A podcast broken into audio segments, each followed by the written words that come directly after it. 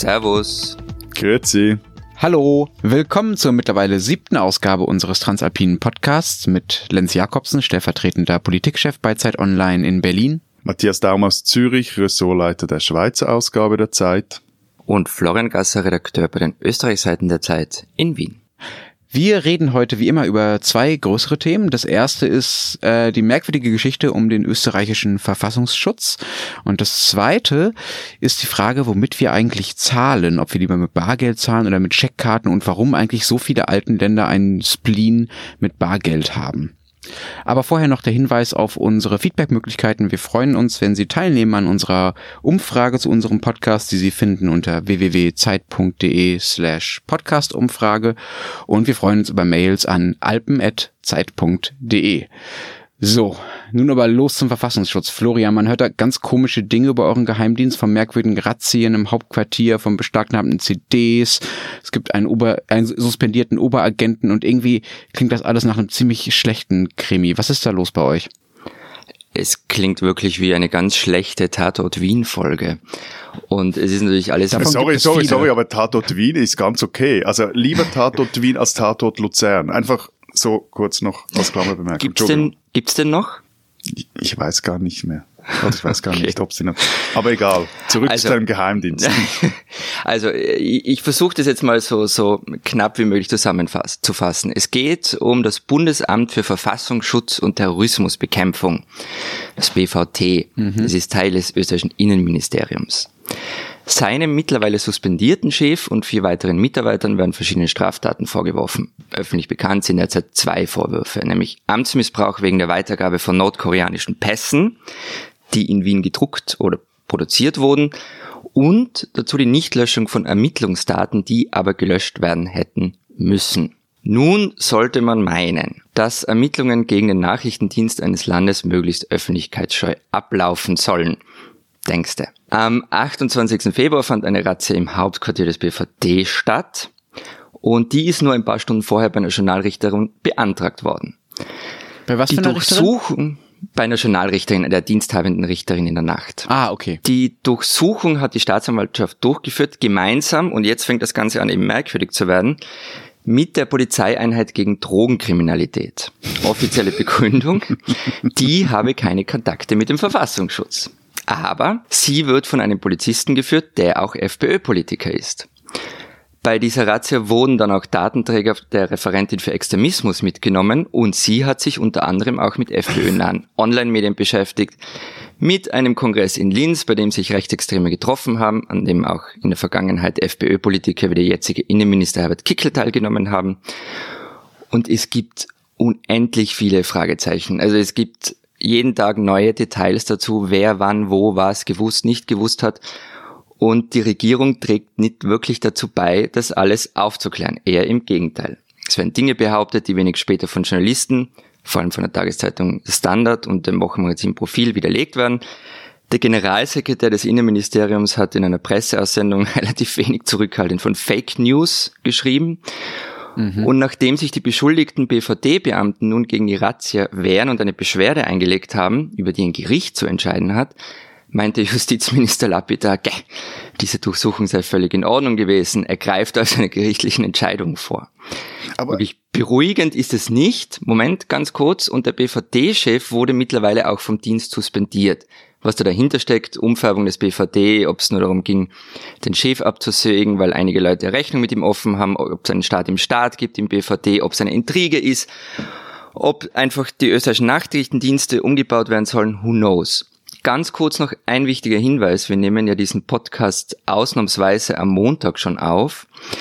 Äh, es gibt heute eine Parlamentssitzung und wahrscheinlich wird morgen ein Untersuchungsausschuss in dieser Sache beschlossen werden.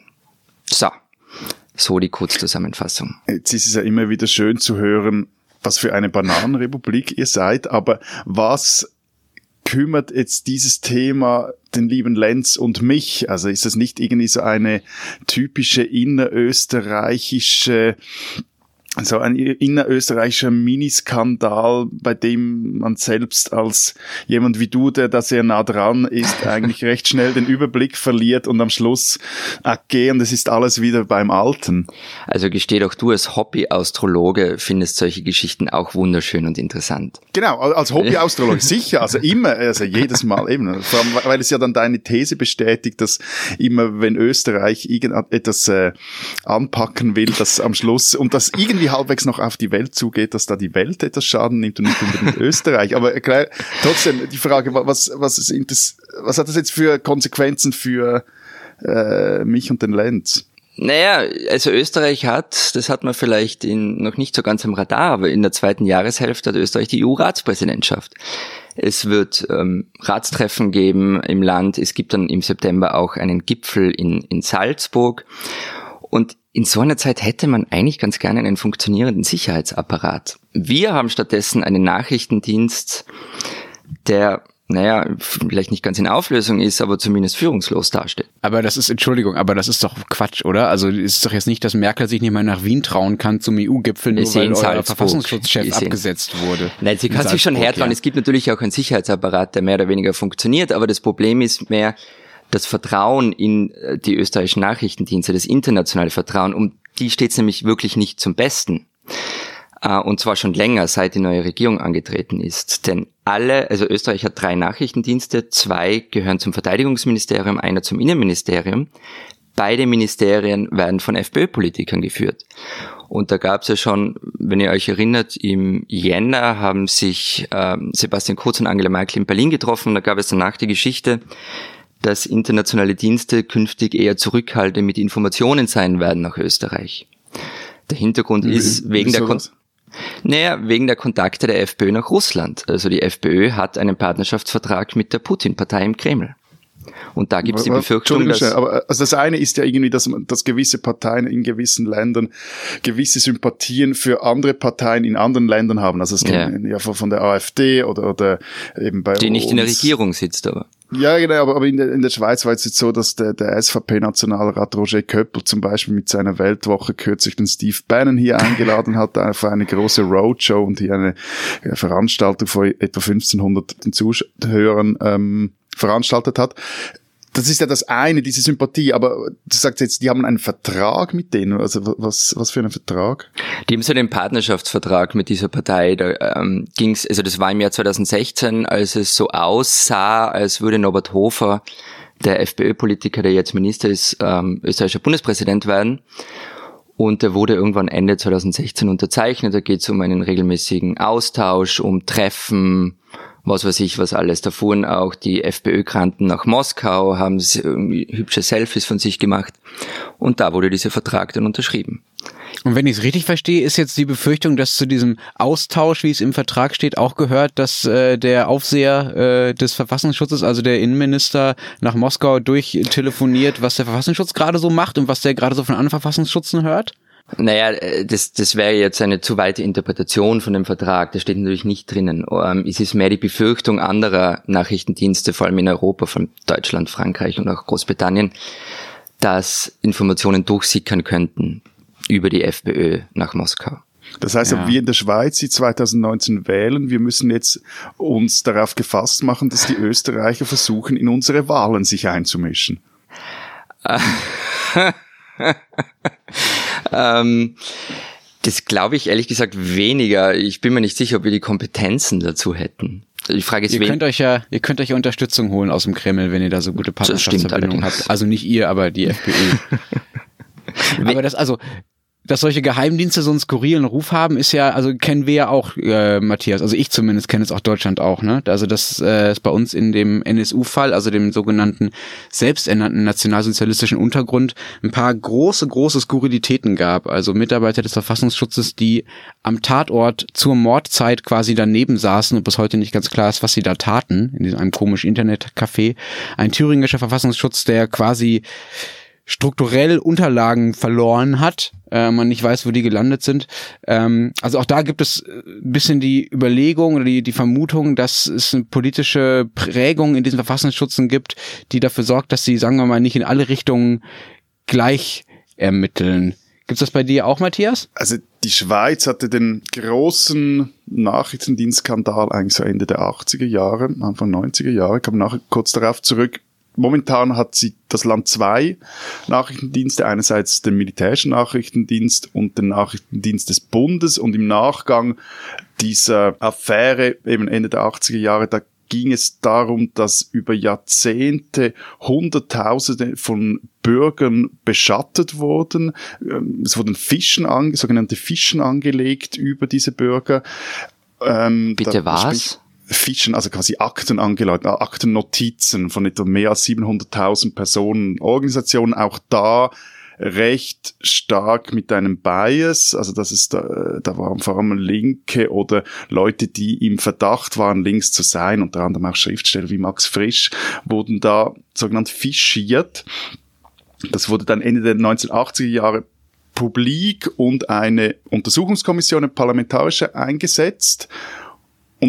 Im Zuge dieser Untersuchung wurden die ganzen Geheimdienste recht äh, radikal reformiert später auch noch, gab es auch noch mal ein, zwei ähm, Reformen. Und momentan ist es so, dass eben der Nachrichtendienst des Bundes, der wird eigentlich vierfach kontrolliert. Und vor allem zwei, es gibt zwei starke Kontrollinstanzen. Das ist eine sogenannte unabhängige Kontrollinstanz, äh, nicht eine unabhängige Kontrollinstanz, sondern die unabhängige Aufsichtsbehörde, die ist zwar dem Generalsekretariat des Verteidigungsdepartements angegliedert, trotzdem hat die recht viel Autonomie und was vor allem auch sehr stark ist als Kontrollorgan, ist die sogenannte Geschäftsprüfungsdelegation der eidgenössischen Räte, also des Parlaments. Und die beiden Organe, die haben, zumindest ist das so vorgesehen, vollständigen Zugang zu allen Tätigkeiten und Dokumenten des Nachrichtendienstes. Das war diese Reform vor ein paar Jahren, nicht in der Schweiz. Genau, das war dann wie so der, der letzte Schritt, aber die, die mhm. große Reform und auch der, der große äh, Knall, der kam eigentlich schon Ende der 80er, Anfang der 90er Jahren. Also halt aber, aber das heißt, äh, Parlamentarier in der Schweiz können jedes Abhörprotokoll des Geheimdienstes jederzeit einsehen? Also sicher nicht alle Parlamentarier. Also wenn du in dieser Geschäftsprüfungsdelegation bist, dann kannst du unter gewissen Voraussetzungen Zugang zu all diesen Tätigkeiten haben. Also wie es halt bei Geheimdiensten ist, wie das dann ganz, ganz, ganz konkret in der Praxis aussieht, das ist nochmals eine andere Frage. Aber man muss das schon sagen, also die, die, die Schweiz hatte quasi mal einen geheimen Geheimdienst. Also das führte dann auch zu diesem Skandal. Ja, so, so eine McCarthy-Edward Hoover-Geschichte, ne? Ja, das zum einen ja und, und, zum anderen wirklich, also das, das, man hat diesen äh, geheimen Geheimdienst aufgebaut, weil man sich gesagt hat, hey, äh, also der hieß außerordentlicher Nachrichtendienst und die Begründung dafür war, der, sagen wir mal, der normale Nachrichtendienst, der kann einfach nicht alles machen, ohne dass er, wenn das auffliegt, da das Land irgendwie in Schwierigkeiten geraten könnte. Also hat man da wie eine Parallelorganisation geschaffen. Die war auch so organisiert, dass sie äh, nur so halbwegs zum Bund gehörte. Also da gab es so ein, zwei, ein paar Andockstellen, aber die waren nicht voll integriert und die konnte dann da so plus minus machen, was sie wollte. Das ist schön, aus dem Rechtsstaat rausgesourced sozusagen. Genau. Und was, also das, das war wirklich, ich meine, das war eine Riesengeschichte Ende der 80er, Anfang der 90er Jahre. Das begann eben mit diesem Fischenskandal. Das war quasi Staatsschutz gegen innen. Da ging es vor allem darum, dass man linke Organisationen unter Kontrolle haben wollte, weil man Schiss vor einer sowjetischen kommunistischen Einflussnahme im Land hatte. So und aus dem heraus äh, wurde wurde dann bekannt, dass mit diesem außerordentlichen Nachrichtendienst und der, der quasi der, der, die Spitze des Ganzen war dann, dass dann publik wurde, dass die Schweiz eine Geheimarmee unterhalten hatte. Wait, what? Eine, eine die, die hieß P26 und die Geschichte ist bis jetzt nicht wirklich aufgearbeitet, weil immer noch Akten unter Verschluss sind, auch. Ja, aber unter Geheimarmee stelle ich mir jetzt irgendwie schwarze Helikopter vor, oder? Nee, also, also war etwas kleiner, äh, aber doch, also es war eine, eine Kaderorganisation zur Aufrechterhaltung des Widerstandswillens in einer besetzten Schweiz. Und die hatten da Munitionsdepots, die waren untereinander organisiert, also das. Das nennt man doch überall sonst Terrororganisation, oder? Nein, aber wenn es natürlich darum geht, den, den Staat zu schützen, das ist die alte Frage, ist es Terror oder Freiheitskampf? Und da war es natürlich klar so gedacht, dass wenn de, in diesem Fall sehr wahrscheinlich vor allem die Sowjets, die die Schweiz besetzen würde, dass diese P26 den Widerstand von ihnen organisieren würden, den militärischen. Also das Interessante, Matthias, ist ja diese Reform der Schweizer Nachrichtendienste, die finden ja einige in Österreich als vorbildwürdig für hier, denn die Aufsicht über unsere drei Geheimdienste ist relativ schwach. Der Nationalrat hat zwar Unterausschüsse zur Kontrolle der Nachrichtendienste, morgen tagt dann, also Dienstag, ähm, es besteht aber zum Beispiel keine Auskunftspflicht, wenn nationale Interessen gefährdet sind. Und da sagen jetzt einige, man sollte sich diese Reform in der Schweiz, die eben vor ein paar Jahren abgeschlossen wurde, wo die Kontrolle viel stärker ausgebaut ist, zum Vorbild nehmen. Ich finde das ja grundsätzlich nicht schlecht. Denn Geheimdienste operieren ja immer in so einer Art Grauzone. Und dass die sich mal erklären sollten, zumindest gegenüber Parlamentariern, einem Ding auch in einem geschützten Rahmen, ich finde das eigentlich ganz okay. Wie ist es in Deutschland? Ja, das müssen sie. Es gibt die sogenannten parlamentarischen Kontrollgremien. Und da beginnt das Problem schon. Es gibt ja sehr viele Parlamente in Deutschland, deshalb gibt es auch sehr viele Kontrollgremien. Ja, also jedes Bundesland hat ein eigenes Kontrollgremium für den ähm, ähm, Landesverfassungsschutz und dann gibt es ein Kontrollgremium für den Bundesverfassungsschutz. Und das Problem ist, dass äh, diese föderale Struktur diesen Verfassungsschutz in Deutschland ein bisschen schwierig macht, überhaupt irgendwie vernünftig zu arbeiten. Es gibt diesen Anschlag vor zwei Jahren ähm, von Anis Amri in Berlin, wo mittlerweile klar ist, dass das Hauptproblem war, dass Dinge nicht vernünftig weitergegeben wurden und Dinge nicht vernünftig gemeinsam entschieden wurden. Es gibt ein sogenanntes gemeinsames Terrorabwehrzentrum, zur Koordination der verschiedenen Geheimdienste und in Deutschland und der Länderverfassungsschutze.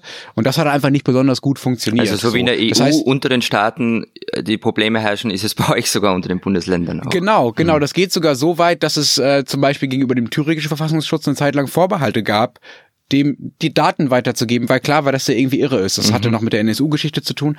Aber das ist das Problem, dass sie einfach so viele Dinge haben, die irgendwie miteinander koordiniert werden müssen, dass es offenbar nicht dazu führt, dass sie insgesamt besonders handlungsfähig sind. Es gibt ja aus den USA diese schöne, ständig verwendete Filmidee, dass Leute über die Grenze von einem Staat zum anderen fahren, um der Polizei zu entkommen, weil der, die Polizei immer nur bis zur Landesgrenze fahren darf und dann macht die eine Vollbremsung und der böse Verbrecher fährt weiter und äh, fährt in den Sonnenuntergang und hat gewonnen.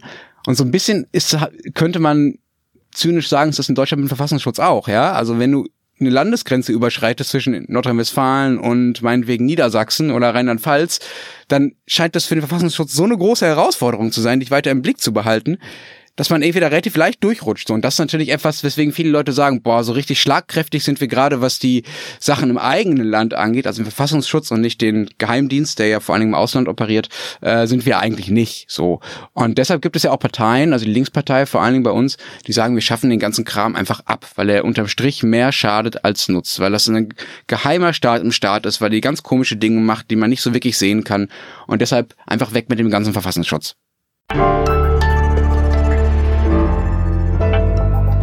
Diesen Österreicher sollten Sie kennen.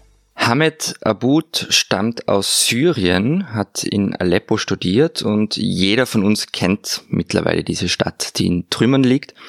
Aboud flüchtete vier Jahre lang, bis er schließlich in Österreich ankam. Fast wäre er übrigens in die Schweiz gekommen, hätte ihn ein in der Schweiz lebender Kollege nicht gewarnt, bloß nicht in die Schweiz, soll er ihm gesagt haben. Also ist Hamid Abud, Jahrgang 87, nach Österreich gegangen. Da lebt er heute als anerkannter Flüchtling. Ähm, viele Freunde Abuds in Syrien sind mittlerweile gestorben. So viele, dass er sagt, der Tod hat viele neue Freunde gefunden. Das muss der Tod feiern und deshalb backt er einen Geburtstagskuchen. Genauso heißt das Buch von Abud, der Tod backt einen Geburtstagskuchen. Es sind Texte, die das Groteske und Absurde beschreiben, verbunden mit realer Erfahrung, mit dem Schrecken des Krieges. Es kommt auch Liebe und Hoffnung vor. Ich finde diese Geschichten ganz toll. Das Buch ist bereits im vergangenen Jahr erschienen. Ich bin erst jetzt drauf gestoßen, so kann es gehen. Hamid Abud lebt in Wien, bezeichnet sich selbst als Bogenländer. Das Buch ist auf, als zweisprachige Ausgabe erschienen auf Arabisch und Deutsch und zwar bei einem Schweizer Verlag. Alles dabei also. Hamed Abud, ein Österreicher, den man ruhig kennen kann.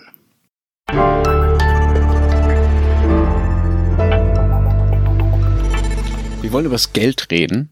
Ich hatte neulich eine Freundin zu Besuch, die eigentlich in Oslo wohnt, in Norwegen, und die war geradezu empört und hat auf uns herabgeschaut, dass wir hier noch alles mit Bargeld zahlen in Deutschland, dass wir in den Kneipen bar bezahlen, was dazu führt, dass man, weil man das ja in Deutschland auch so macht, dass man immer alles teilt, wenn man zusammen essen geht, dass man so Münzen hin und her schiebt und jeder noch 20 Cent Trinkgeld dazu legt, also ein unglaublicher Aufwand betrieben wird, um bar zahlen zu können, anstatt zum Beispiel mit Karte und mit einer App, die in Norwegen sehr verbreitet ist, wo man sich einfach quasi noch am Tisch das Geld hin und her überweisen kann.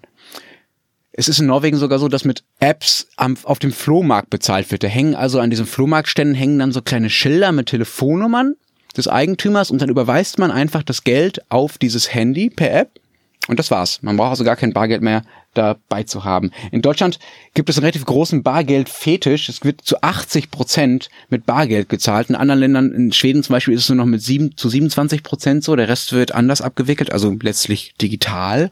Wie ist das denn bei euch? Könnt ihr auch nicht ohne Bargeld?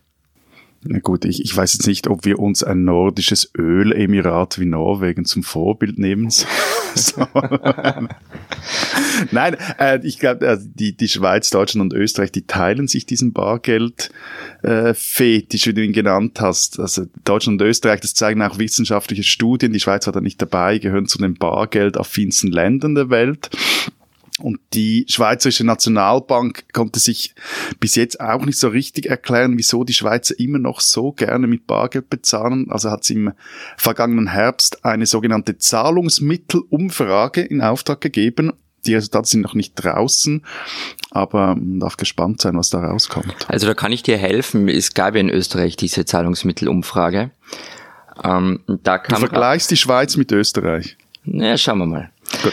Ähm, und da kam raus, dass für den Österreicher das Bargeld dem idealen Zahlungsmittel sehr nahe kommt. Also das heißt schnell, unkompliziert, nicht nachverfolgbar, was weiß ich was alles. Und es ist schon so, wir zahlen ganz gern bar. Ähm, das ist mir gerade gestern gegangen. Ich saß in einer Kneipe, nicht sonderlich heruntergekommene Kneipe und musste ausgelöst werden, weil als ich meine Karte hinhielt, um zu zahlen, hat mich der Kellner angeschaut, als ob ich irgendwie total ein vertrottelter Alien wäre und meinte so nicht, das, Entschuldige, Gott, nehmen wir nicht. Also ich musste dann wirklich ausgelöst werden. Ähm, also ja, wir zahlen wahnsinnig gern bar. Aha, aha. Okay.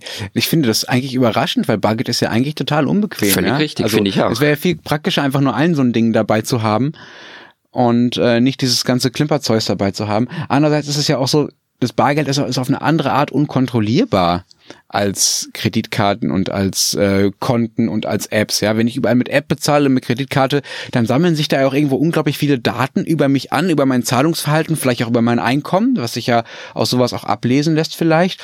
Und ich weiß ehrlich gesagt nicht so genau, wo das denn alles landet. Ich weiß auch nicht, ob ich will, dass das irgendwo landet und ich weiß halt nicht, was dann damit passiert. Und da bin ich, bin ich so ein bisschen, ja, vielleicht ist das auch typisch deutsch, so ein bisschen sehr skeptisch äh, gegenüber dieser völligen Digitalisierung. Ja, aber deine Bank weiß über dein Einkommen sowieso Bescheid. Also das Argument kannst gleich mal knicken. Und, ja, gut, aber vielleicht nicht der also, App-Anbieter, über den ich irgendwie Leuten Geld überweise, so, ja, ja also PayPal zum Beispiel. Also ich, ich kann das Argument verstehen. Ich finde halt, wenn wir leben, wir drei leben alle auf Twitter und Facebook und was weiß ich, wo noch unseren Narzissmus aus.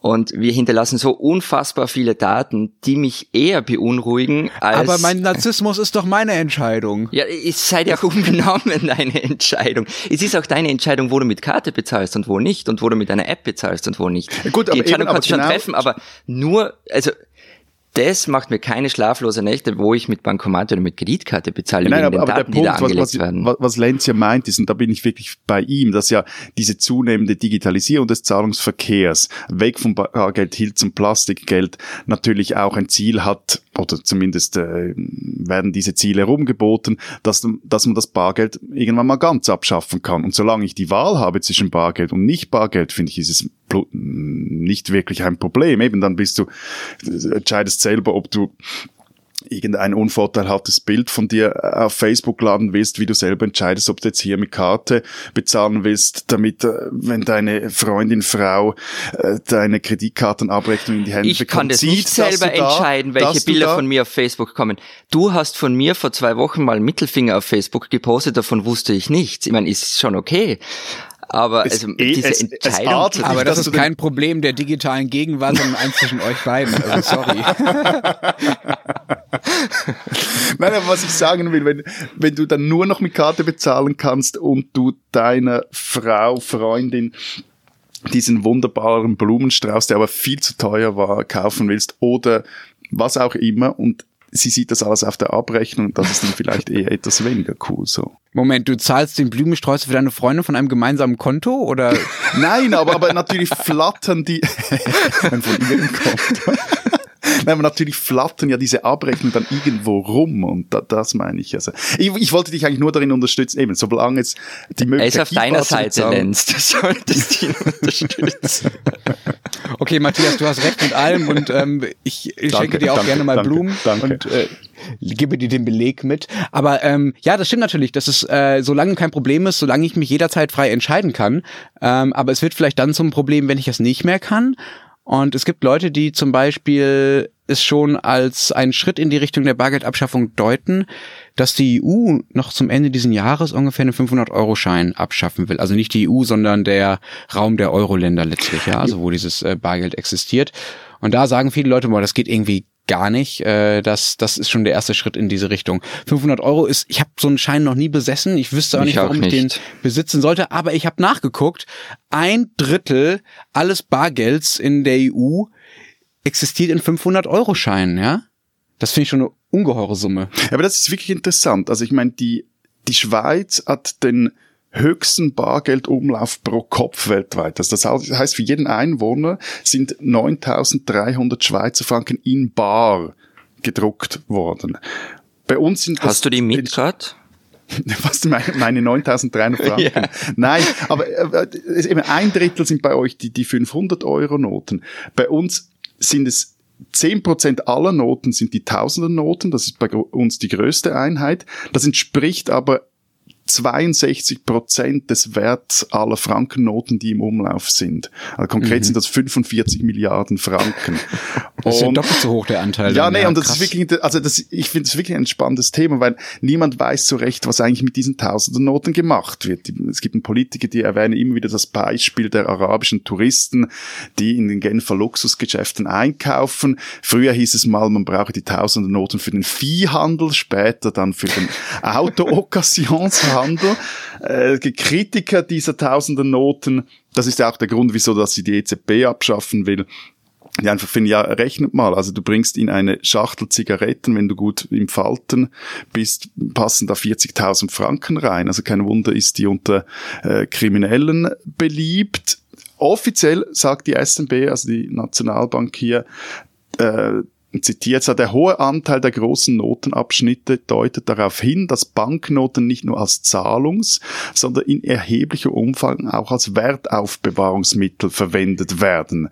Aber was ich daran nicht verstehe, der Rest der Welt verwendet die Schweiz als Wertaufbewahrungsort, nämlich die dortigen Banken. Warum soll denn gerade in der Schweiz das Bedürfnis so groß sein, sich das Zeugs unter das Kopfkissen zu Nee, legen oder äh, in die Keksdose, anstatt das auf die Banken zu bringen, wo es ja oft sozusagen nochmal sicherer ist, auch auf eine andere Art sicher ist, als es vielen anderen Banken der Welt Nee, also, ist. also zwei Dinge. Erstens mal, es ist ja nicht nur Schweizern vorbehalten, dass sie ihr Vermögen in gedruckten Schweizer Noten in der Keksdose unter der Matratze aufbewahren. Das könntest ja auch du in Berlin oder der Florian äh, in, in Wien machen. Und anscheinend sei es auch so, also ich habe da noch etwas in den Statistiken geschaut, dass auch die Menge des US-Dollars sich zum Beispiel seit 2005 verdoppelt hat, jene des Euros seit 2003 verdreifacht. Also es geht dann nicht allein um den Schweizer Franken, sondern das ist wirklich ein internationaler Trend. Und dazu kommt, dass halt die Tausender-Note die zweitwertvollste Note der Welt ist. Ich glaube, eine Note aus Singapur hat noch äh, einen höheren Wert, glaube ich, etwas siebeneinhalbtausend Franken oder etwas mehr, so umgerechnet. Hattest du mal einen 1000 Euro, äh, 1000 Frankenschein in der Hand? Ja, aber der, der ist saugroß, allem der alte, der war saugroß, der passt gar nicht richtig in ein Portemonnaie.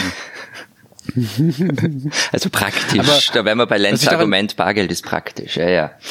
Ja, total praktisch, ja. Aber vielleicht hat dieser Anstieg, den du gerade beschrieben hast, Matthias, den es ja offenbar auch weltweit gibt, vielleicht hat er auch einfach was mit den mit der Zinspolitik zu tun. Ne? Also es gibt so wenig Zinsen, mhm. gerade zumindest im, im also Genau, also was du dass es keinen Grund gibt, das glaub, Geld auf die Bank zu, Bank zu bringen. Also ich glaube, da steckt schon auch was dahinter. Eben, das eine ist die ganze Frage, wie, wie viel wird das für kriminelle Geschäfte so genutzt, aber die andere ist halt schon auch für das also das Bargeld, dafür bürgt am Schluss die Nationalbank und, oder die EZB, jetzt in eurem Fall, für die Kohle auf meinem Konto meine eigene Bank. Und die Vergangenheit, die Jünger hat uns gelehrt, Banken können auch hops gehen, also kann auch mein Geld auf der Bank hops gehen.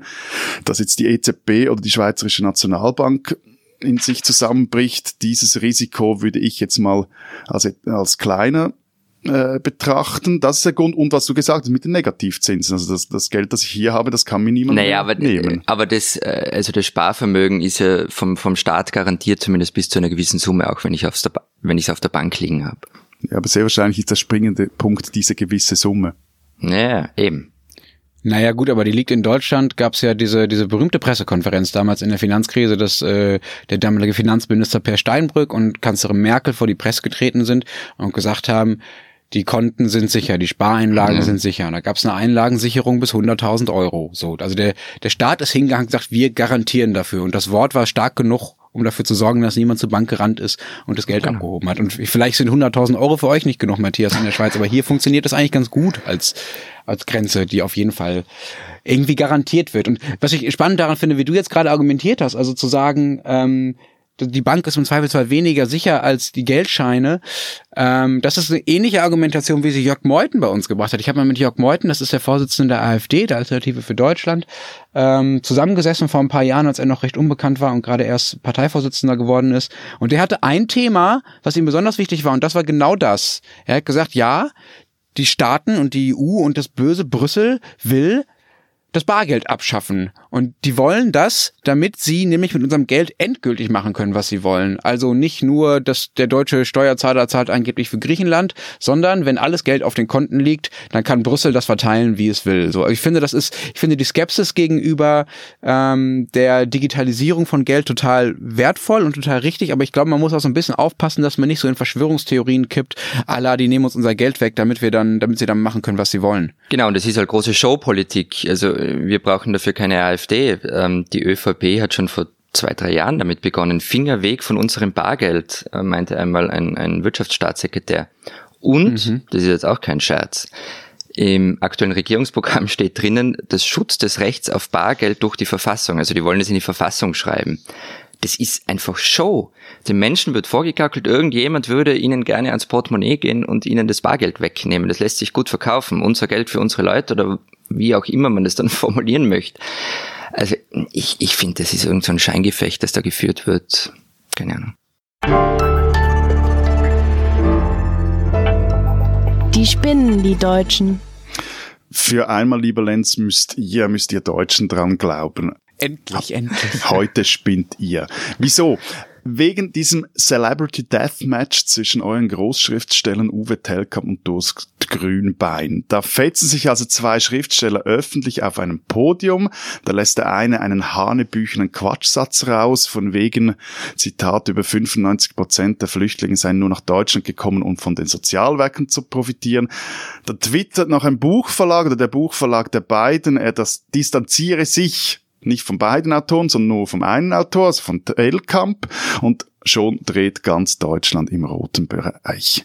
Als Schweizer beneide ich euch Deutsche ja immer wieder mal um eure Lust am Streit und wie ihr so ein Bohai um Debatten machen könnt. Das geht uns ja etwas ab. Hier ist man vordergründig lieber lieb und nett miteinander. Hintenrum klingt es, klingt es dann natürlich etwas anders.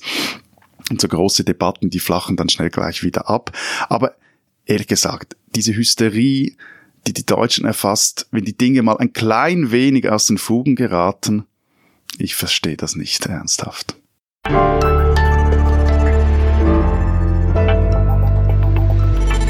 Das war's diese Woche bei unserem Transalpinen Podcast. Wir freuen uns, wenn Sie nächste Woche wieder zuhören. Bis dahin sagen wir. Vielen Dank. Ciao. Und tschüss.